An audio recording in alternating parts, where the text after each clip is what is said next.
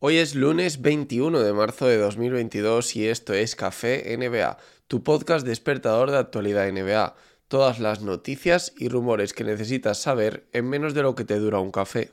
One, two, three,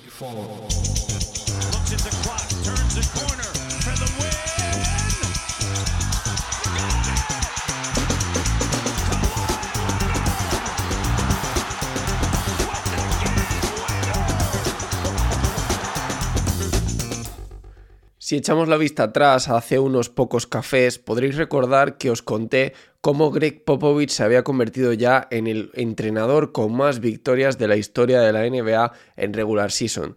Pues bien, aquello os dije que acercaba de alguna forma su retiro. Parece que eso de momento no va a suceder. No hay noticias oficiales ni para continuidad ni para no continuidad, pero todo apunta a que se están preparando los caminos para que Greg Popovich siga al menos una temporada más como entrenador de los San Antonio Spurs. Eso sí, empezamos a tener un nombre sobre la mesa de forma recurrente que pinta a que es el gran elegido para ser el sustituto. Y es uno de, por supuesto, esto yo creo que no debía caber duda, de los que ha estado a, los mandos de Popovich en algún momento como entrenador asistente. Os hablo del entrenador de los Utah Jazz, Quinn Snyder. Parece que los San Antonio Spurs tienen bien claro que querían que fuera el sustituto, o al menos es uno de los últimos, como digo, que ha sonado como el gran favorito. LeBron James se convierte en el segundo máximo anotador de la historia de la NBA después de superar a Karl Malone y ahora está a tan solo 1.440 puntos de Karim Abdul-Jabbar en esta lista de máximos anotadores de la historia. en realidad debería tener opciones de superarle salvo, eh, como ya dijimos en su día, ¿no? Y esto es algo que más allá de estas metas que van cayendo y que vamos resaltando, LeBron James, con toda seguridad, salvo desgraciada lesión, como digo, se convertirá seguro en el máximo anotador de la historia de la NBA más pronto que tarde. Una noticia que no me ha gustado mucho, que os la cuento porque la verdad que me ha sorprendido para mal. No sé si recordáis como Grayson Allen hizo aquella falta a Alex Caruso que le rompió la mano y bueno, hubo bastante polémica con aquella jugada porque se vio luego a Grayson Allen riéndose, incluso cuando ya se había visto que Caruso se había hecho bastante daño y demás.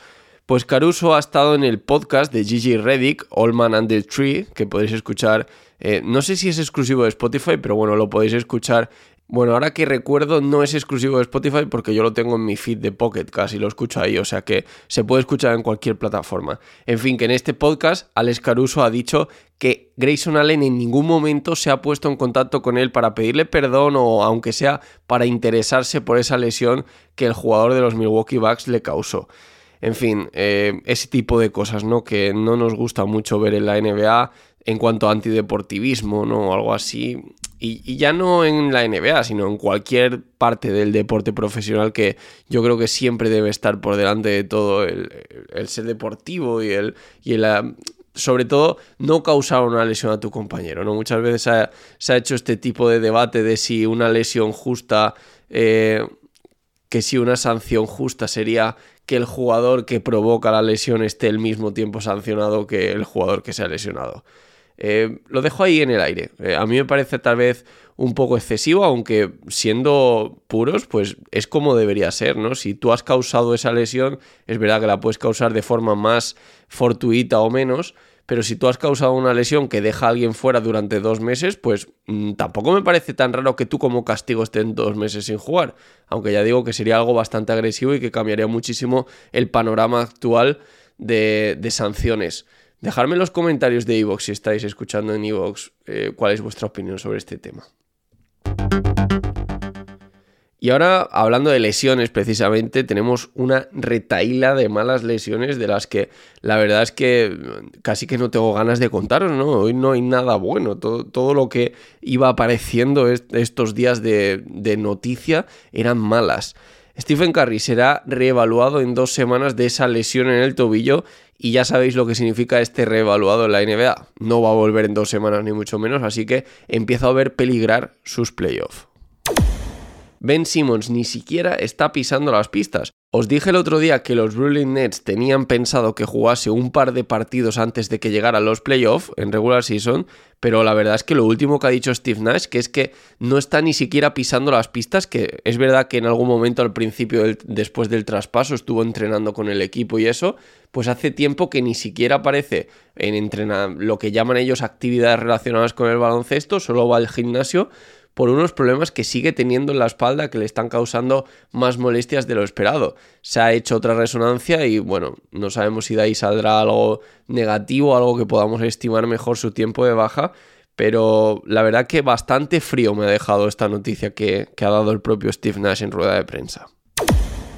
Seguimos con las noticias. James Wiseman, ya sabéis que había sido reclamado de nuevo por los Golden State Warriors, había estado entrenando con el equipo de la G-League, jugando incluso un par de partidos para recuperarse de esa lesión que tuvo en la rodilla. Pues bien, tiene que parar de nuevo, va a estar alejado de las pistas al menos unos días por, eh, por la rodilla de nuevo, porque se le ha hinchado, no se le baja la hinchazón, le está empezando a molestar mucho y ha decidido que lo mejor es parar de nuevo. Lonzo Ball, una situación parecida, está desde mediados de enero liado con el menisco de, la rodilla, se suponía que estaba ya a punto de volver, sin embargo ha dicho Billy Donovan que no está respondiendo bien a la rehabilitación y que tiene una serie de calambres y tal que no le están permitiendo recuperarse correctamente. En fin, eh, ya han pasado esas 6-8 semanas que se pronosticó que debía volver de la lesión, así que también estamos sobrepasando ese límite ya lo que eso unido a las declaraciones de Billy Donovan sobre que la recuperación no va bien, eh, algo no está yendo bien de verdad en, el término de la recuperación del Lonzo Ball. Por último, otras malas noticias, y además estas vienen en pack, es lo de los Denver Nuggets. Ya hace tiempo que venimos diciendo, va a volver Michael Porter Jr., Jamal Murray todavía no, pero también está a punto de volver.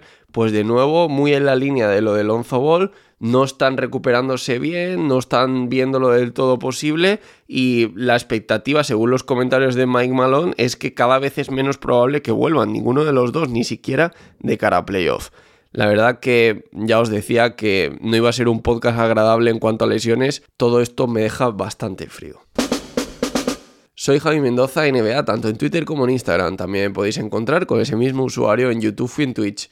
Si estás escuchando esto en iVoox, me puedes dejar un me gusta en señal de apoyo. Y si lo estás escuchando en Spotify o Apple Podcast y nunca me has dejado una review de 5 estrellas, pues sinceramente, no sé qué estás esperando porque a mí me ayuda muchísimo y a ti no te cuesta absolutamente nada. Y lo más importante de todo, no olvides suscribirte al podcast si todavía no estás suscrito y activa las notificaciones para enterarte cada lunes, miércoles y viernes, cada vez que publico Café NBA.